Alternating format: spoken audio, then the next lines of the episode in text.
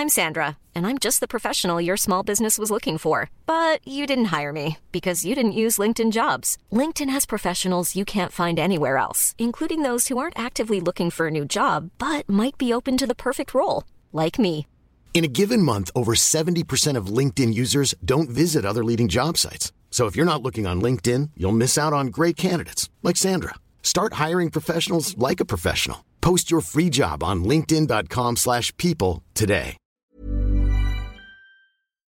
Bonjour à toutes et à tous et bienvenue dans ce Morning Moon. Nous sommes le mardi 19 avril. J'espère que vous allez bien. Il est 6h24. Ça y est, on reprend les choses sérieuses et notamment les live Twitch en simultané avec ces Morning Mood dès demain matin à la même heure.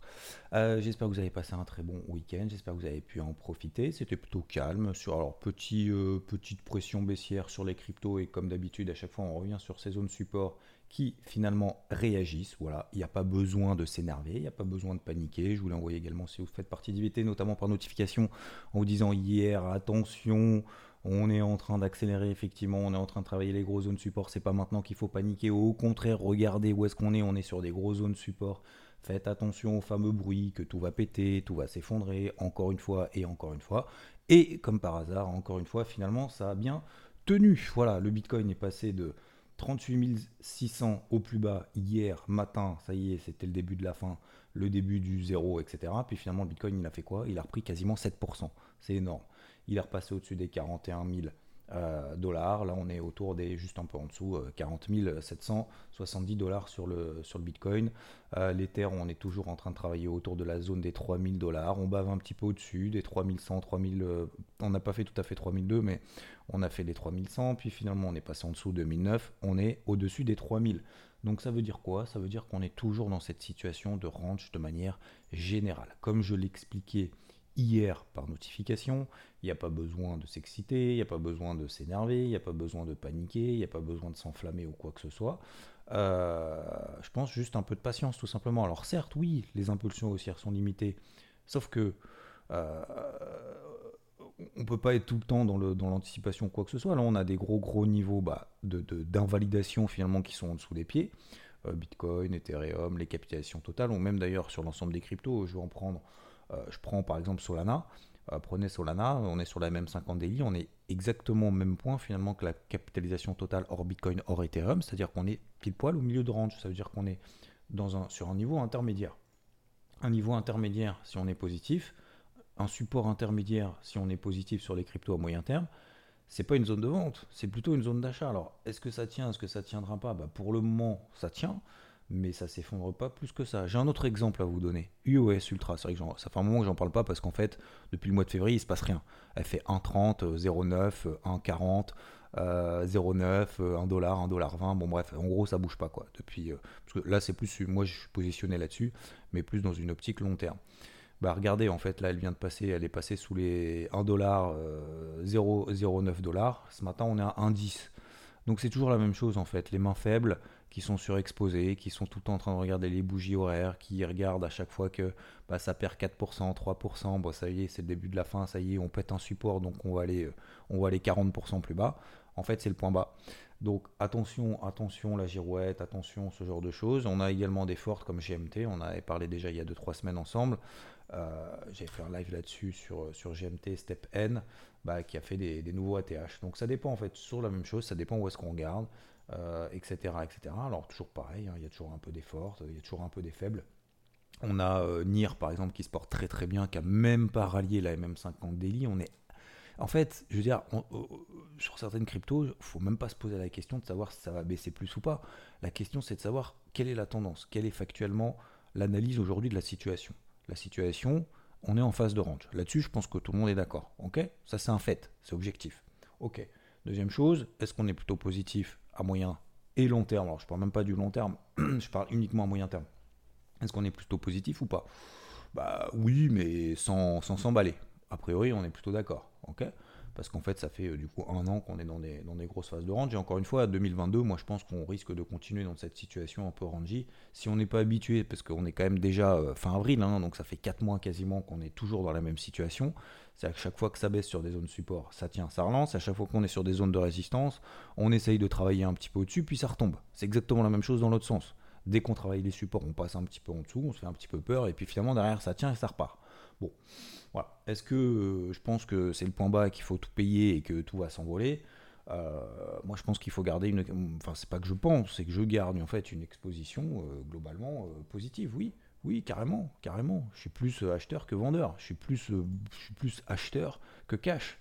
Donc, donc oui, je pense que bah, pour le moment, si on, si on croit ce, à cet écosystème, il euh, n'y a pas de raison pour le moment de tout sortir. A priori, il n'y a pas de changement fondamental majeur, à, ma connaissance. Il n'y a pas de changement euh, technique majeur. Il n'y a pas de. Voilà. Et donc, partant de là, ben, on essaye de composer en fait avec les petites variations qu'on a, euh, les, petites ou grosses, ça dépend, toutes choses étant relatives. Hein, sur le marché des cryptos, les variations qu'on fait là, c'est rien. Et ben, on continue en fait tout simplement d'opérer dans dans, ce marché-là. Mais il faut vraiment s'habituer à ce, genre de choses en 2022. Moi, Alors là, après, là, je passe en mode prédiction. Mais moi, je suis pas certain que tout s'emballe euh, en mode x2, x3, x10 cette année. Je l'ai déjà dit, on a déjà parlé en fin d'année dernière. Euh, ça n'a pas changé aujourd'hui. Euh, je pense pas non plus qu'on soit en mode effondrement, que ça y est, c'est le début de la fin, qu'il y a des régules, qu'il n'y a plus d'acceptation, que les boîtes n'investissent plus dans les projets, qu'il n'y a plus de, développement fondamental, qu'il n'y a plus de développement de blockchain, qu'il n'y a plus de projets qui se mettent, comme par exemple on a parlé, STEPN, GMT, GST, etc. Il n'y a plus de projets finalement, les projets, euh, plus personne s'y intéresse, etc. Comme les NFT, vous avez vu, hein, bah, les NFT c'est en train de retomber. Euh, alors encore une fois, c'est toujours la même chose. Il y a deux choses, il y a la tendance, l'exagération, comme le fameux NFT euh, de Jack Dorsey, là, qui, le, fondateur de Twitter, le mec il a acheté 3, 3 bars, 3 millions de dollars. Et puis finalement, là, il ne sait même pas s'il va s'en sortir à 10 000. Là, c'est du. Effectivement, là, c'est de l'excès, c'est n'importe quoi. le mec, il pensait qu'il allait revendre son, son, son, son, Twitter. Même moi, si je les avais, euh, les 50 millions de dollars, euh, il voulait le revendre 49 millions. Euh, je veux dire, quel est l'intérêt d'acheter le premier tweet de Jack Dorsey C'est comme un, un, tableau, en fait, entre guillemets. C'est le même principe. C'est-à-dire qu'en gros, c'est selon la, valeur et l'acceptation de la valeur des gens. Bah, je crois que les gens, en fait, en un moment donné, ils se sont dit, bon, euh, effectivement, c'est peut-être un petit peu emballé, les gars, bon, même 10 000 balles, admettons, je peux peut-être... Euh, je, ne vois même pas, en fait, pour le moment, l'intérêt, en fait, c'est la même chose que les tableaux, en fait, c'est la valeur que toi, tu y mets, que vous, vous y mettez, que, que nous, on y met. Si on met pas de valeur là-dedans, bon, bah, en fait, pour nous, ça vaut rien. Voilà, c'est tout, c'est pareil. Euh, donc, c'est la même. Euh, je veux dire, les NFT, effectivement, cette, euh, on, va, on va vivre avec. C'est une technologie qui est absolument euh, bah, géniale, c'est pas nouveau hein, en même temps. Et, en même temps, il faut que derrière, faut qu'on y apporte de la valeur, du concret, du, du, de, l'utile également. Parce que s'il n'y a rien de tout ça, bah, on est juste finalement dans le bon, on lâche des thunes un petit peu n'importe comment, on balance tout par la fenêtre. Donc voilà les, NFT, effectivement, l'euphorie, le, parce que c'était même pas l'euphorie, c'est du n'importe quoi. Euh, le soufflet est carrément retombé, c'est normal. Voilà, c'est bon, on a passé à autre chose. Maintenant, on va passer à des trucs un petit peu plus sérieux, entre guillemets, où effectivement, ben, on peut associer derrière, utiliser en fait la blockchain pour. Euh, euh, pour individualiser, pour rendre quelque chose en fait d'unique. C'est pas rendre quelque chose d'unique, mais que, quelque chose soit unique, qu'on l'inscrive dans la blockchain et que derrière, justement, ben, on puisse euh, s'échanger euh, des trucs qui sont uniques parce qu'on le sait qu'ils le sont, parce que c'est enregistré dans la blockchain, etc. Et en fait, voilà, en fait, c'est la même chose sur les cryptos qu'en 2017-2018. On fait tout s'est emballé, on savait même pas pourquoi on achetait quoi, n'importe comment. Le Bitcoin, on était à 20 000, à 20 000 dollars, on est retombé à 3 000. 3 000, plus personne n'en voulait. Aujourd'hui, on est à 60. Mais aujourd'hui, le marché est beaucoup plus mature parce qu'en fait, il est beaucoup moins il euh, y, a beaucoup moins de changements, je trouve, fondamentaux, violents, positifs ou négatifs d'ailleurs. Et donc, c'est pour ça que ça nous entraîne en fait une certaine maturation du marché. Après, maturité du marché. Après, euh, est-ce que, est que la vraie valeur du Bitcoin c'est 160 000 ou est-ce que c'est est -ce c'est 32 000 bah, Ça, personne ne le sait en fait. Mais moi, je pense qu'en fait, cet écosystème-là va perdurer. Après, il va y avoir effectivement bah, des déchets, hein. encore une fois, hein, toujours la même chose. Hein. Donc euh, voilà, il y, a des, y, a des cryptos qui sont en train de sortir la tête de l'eau et qui, montrent leur intérêt. NIR, par exemple, c'est un espèce. Excusez-moi, c'est un espèce de, entre guillemets, de, TH killer.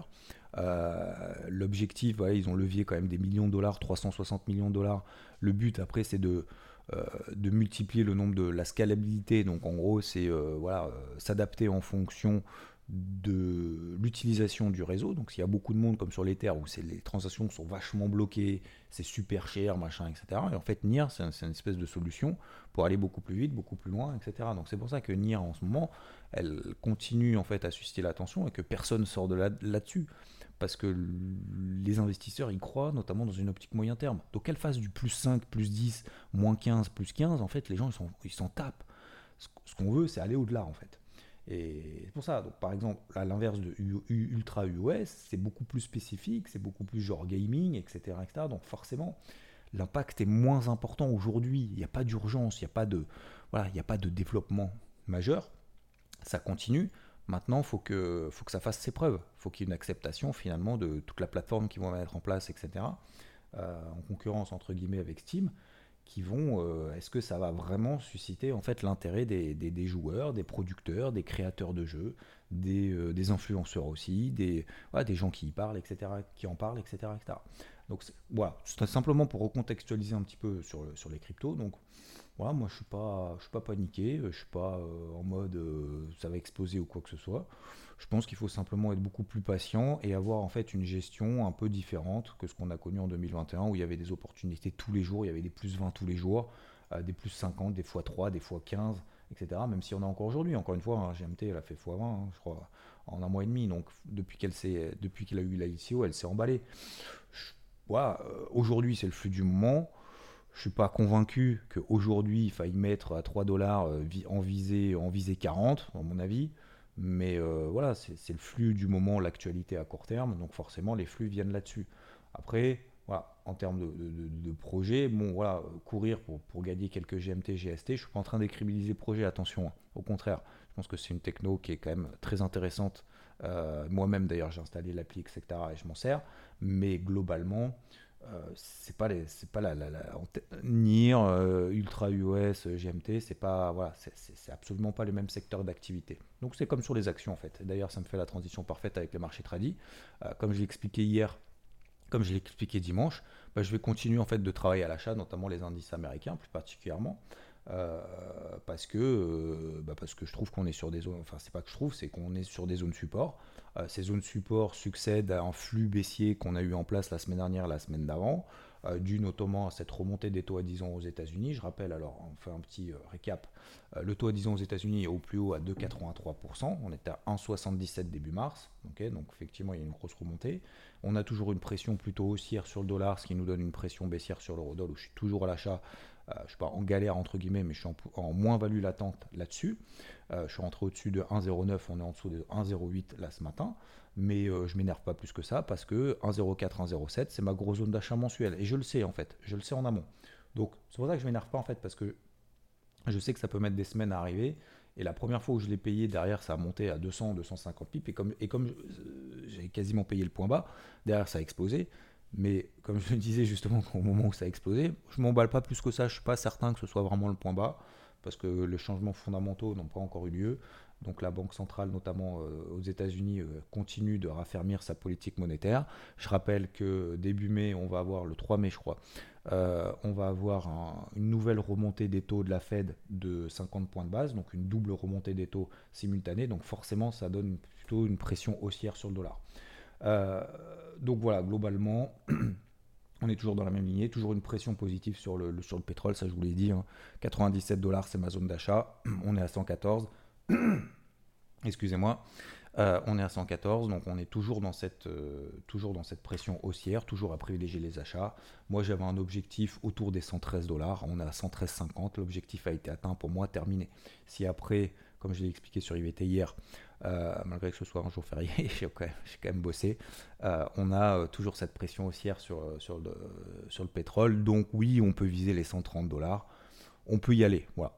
Après, pas certain que. Je, déjà, j'ai aucune certitude, mais surtout, moi, j'ai envie voilà, de, que le marché rémunère le risque que j'ai pris à 97 dollars. Enfin, un peu au-dessus, hein, c'est plutôt au-dessus des 100 dollars 50, mais peu importe.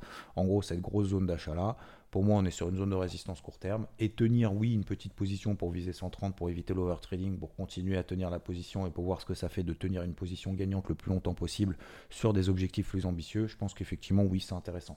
Après, je pense c'est plus du bonus que de faire la grosse perf. Voilà, à mon avis. Après, c'est mon choix. Je peux tout à fait me tromper et peut-être qu'il faut tenir l'intégralité de la position pour viser 130. Moi, je suis pas convaincu qu'on aille non plus à 130.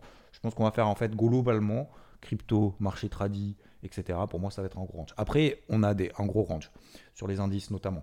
Après, sur le, voilà, sur le dollar, euh, je pense que ça va se calmer un petit peu. Je pense que sur le taux à 10 ans aux États-Unis, ça va se calmer un petit peu. Parce qu'en fait, le marché est en train de le pricer. Et comme je le disais, il y a l'or et également et l'argent qui sont emballés. Mais pour moi, là, c'est du mode FOMO en fait. Je vois, vois pas de raison suffisante, de catalyseur vraiment suffisant pour me dire, ok, ça y est, euh, l'or euh, va exploser, on va repartir au-dessus des 2100 dollars, etc., Moi, je pense qu'on est plus dans un jeu, en fait de, manque de visibilité à court terme qui entraîne justement des, des variations un peu, un peu violentes, un peu. Et sans en fait, c'est pas violente, c'est surtout sans conséquence derrière. Regardez le SP500 ou le Dow Jones, bah, finalement, il bouge plus trop hein, depuis une semaine. Euh, bon, surtout le Dow Jones d'ailleurs. Vous prenez le Dow Jones, bah, depuis une semaine, deux semaines, bon, voilà, on est autour des 34 006. Voilà, un petit peu en dessous, on a fait 34 000. Puis derrière, on a, on a quasiment fait 34 009, 35 000. Vous voyez qu'on est pile poil au milieu, entre 34 000 et 35 000. On est à 34 500 exactement bah, finalement, on prend pas trop d'initiative. Alors, je rappelle d'ailleurs, cette semaine, on a quand même pas mal. Alors, les publications macro, c'est surtout vendredi avec euh, les PMI. Donc ça, vous le savez depuis le débrief hebdo euh, de dimanche. Euh, on a surtout donc des publications ce soir après bourse, Netflix. Alors aujourd'hui avant bourse hein, aux États-Unis, on a Johnson Johnson par exemple. On a après bourse Netflix, IBM, Interactive Broker. on a demain, on a Pro Protect and Gamble, ASML, Nasdaq. Euh, on a également Tesla, mercredi soir après bourse. Tesla qui va publier, Alcoa, euh, Church, Whirlpool. On a jeudi, alors je vais peut-être pas toutes les faire, mais on a en haut euh, Snap, American Airlines, AT&T. J'en oublie, hein. là je fais vraiment les, les, plus grosses de chez plus grosses. Et on a vendredi Verizon, Schlumberger, American Express, SAP, Cliffs, etc. Et j'en ai oublié dans Verizon, je l'ai dit. Euh, voilà, donc on a pas mal de publications d'entreprises cette semaine. Mais euh, euh, voilà, en attendant, qu'est-ce qu'on a? On a avertissement profit warning, je crois, une espèce de profit warning sur score en France. trafic d'ADP, bon voilà, on a quasiment 10 millions de passagers sur le mois de mars. on a 10 millions, pardon, de, forcément de, trafic de plus sur le mois de mars que l'année dernière. Euh, sur, le, sur les aéroports. Tac, tac, tac. Qu'est-ce qu'on a d'autre Non, c'est tout globalement. on va pas trop faire le tour. Mais voilà, vous avez compris. Donc globalement, pour moi, c'est toujours la même lignée, toujours la même direction, toujours la même casquette. Pour moi, on est sur des zones support aux États-Unis. Je m'enflamme pas, c'est-à-dire je vise pas à 5% de hausse. Je vis juste en fait le, le, fait que les indices vont pas forcément s'effondrer encore plus de, de 5% plus bas. Euh, sauf si bien évidemment le dollar euh, continue à, exploser, sauf si bien évidemment le taux à 10 ans continue à exploser parce qu'on se dit que l'inflation ça devient complètement ingérable. Là à ce moment-là, ok, on ira retourner sur les plus bas de début de mars, mais là pour le moment je le sens pas, je le vois pas comme ça. Je vois plutôt des tendances sur le pétrole, l'or, l'argent, voilà, qui continuent un petit peu, le dollar également un petit peu. Euh, sans forcément s'emballer. Les marchés, les marchés européens qui vont réouvrir aujourd'hui après 4 jours de pause, et euh, eh ben ouais, vont ouvrir euh, finalement pas trop trop mal. Je regarde un peu le Nikkei, il tient. Voilà, on est à 27 000 points. D'accord, je rappelle que le plus bas, on avait fait 26 200 fin de semaine dernière. la grosse zone pour moi, c'est 27 003, 27 004. Si on passe au-dessus de 27 003, 27 004, donc je rappelle, on est à 27 000. Si on passe au-dessus des 27 003, 27 004, bah, ça sera un signe justement que bah, le marché tient et a envie de relancer finalement. Donc je pense qu'il ne faut pas ni s'emballer ni paniquer. Je pense qu'il faut juste exploiter les gros zones. Hier par exemple, euh, j'avais payé notamment le Nasdaq sur, euh, cette grosse zone. Euh, alors un peu en dessous hein, des 14 000 puisque la, réaction positive a eu lieu juste au-dessus des 13 008 donc au-dessus de cette zone-là. Et puis derrière, on a fait la, voilà, la MM50, la MM50 horaire. Euh, et, puis, euh, et puis derrière, terminé. Premier objectif, on allège, on sécurise. Euh, ça part, tant mieux, on a encore une position. Ça part pas, tant pis, ben on retravaille. Et je pense qu'en fait, je vais continuer dans cette, optique-là, réduire un petit peu les premiers objectifs, et puis les seconds objectifs un petit peu plus ambitieux, parce qu'en fait, le problème, c'est que dès que ça prend 2-3%, finalement, derrière, on se dit c'est trop tard. Effectivement, c'est trop tard. Ouais, je suis d'accord. Si ça prend, si les indices américains prennent 2-3%, on va se dire, c'est trop tard de payer. Et si on perd 2-3%, ben, c'est trop tard de vendre. Donc, Qu'est-ce qu'on fait? Ben, On essaye d'être un petit peu contrarien. Je sais que c'est pas forcément un peu contre nature. En tout cas, me concernant, c'est contre nature. Il y en a beaucoup qui, qui font que ça. En gros, ça monte beaucoup, ils veulent vendre, ça baisse beaucoup, ils veulent acheter. Bon, voilà. Moi, j'essaye d'être plutôt en mode tendance. Moi, je vois que la tendance, elle est plutôt range. Donc, je vais continuer en mode euh, tendance range. Donc, je vais adapter, en fait, tout simplement, bah, mes unités de temps. Donc, effectivement, premier objectif en H1. D'habitude, je fais plutôt du H4. Premier objectif H1, voilà, sur des repères euh, très court terme. Et puis, euh, second objectif sur du H4 ou sur du daily pour essayer de découvrir une partie position. Mais moi, je ne me sens pas aujourd'hui, pour le moment en tout cas, aujourd'hui, là, ce matin, voilà, il est 6h44. Je ne me vois pas euh, faire 2500 positions dans la semaine. J'essaye plutôt bah, de tenir pour le moment les plans. Alors, l'eurodoll, pour le moment, ça ne prend pas. Le pétrole, ça y est, je suis sorti.